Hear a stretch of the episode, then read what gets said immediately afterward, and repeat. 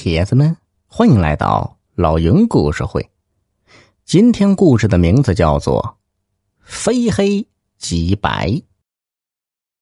早年间呢，说扬州有户邱家，邱老爷五十多岁才得了一子，叫邱宇，对其很是宠爱。时光荏苒，邱少爷长成了翩翩少年，邱老爷也成了古稀的老人。身子骨呢，一日不如一日了。这一天，邱老爷突然得病，口吐白沫，不省人事。邱少爷慌了，赶紧找来当地最有名的郎中。郎中望闻问切一番，说：“你家可有黑狗血呀？你再给我弄些红糖，我再加几味药进去，或许可以治上一治。”家里已经没有红糖。管家二狗赶紧出去买。邱少爷拿了把菜刀，来到大街上，看到不远处有一条大黑狗，就用食物引诱过来，把狗宰了，接了一碗狗血回来。很快，二狗也赶回来了。郎中把几味药放入狗血中，加入红糖，搅拌一番，给邱老爷服下。没想到邱老爷服药后脸色发黑，一阵挣扎，腿一蹬死了。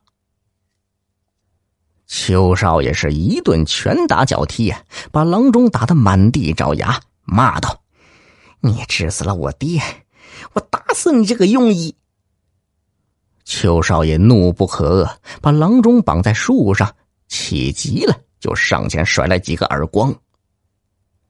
二狗觉得此事有些蹊跷，他出门转了一圈，回来后，回来后对邱少爷说：“少爷，把人放了吧。”邱少爷暴怒道：“要不是他，我爹或许能够救过来。等会儿我要把他扭送到衙门。”二狗摇了摇头说：“少爷，还是把他放了吧。”这事儿不怨郎中啊，你就是把他送到衙门，也治不了他的罪。其其实这，哎呀，不说了，少爷，你已经长大成人，老爷也能安息了，就别再闹了。亲戚朋友也都来劝说，邱少爷思前想后，把郎中放了。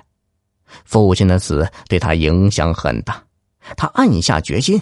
自己要学医，要医治天下的病人。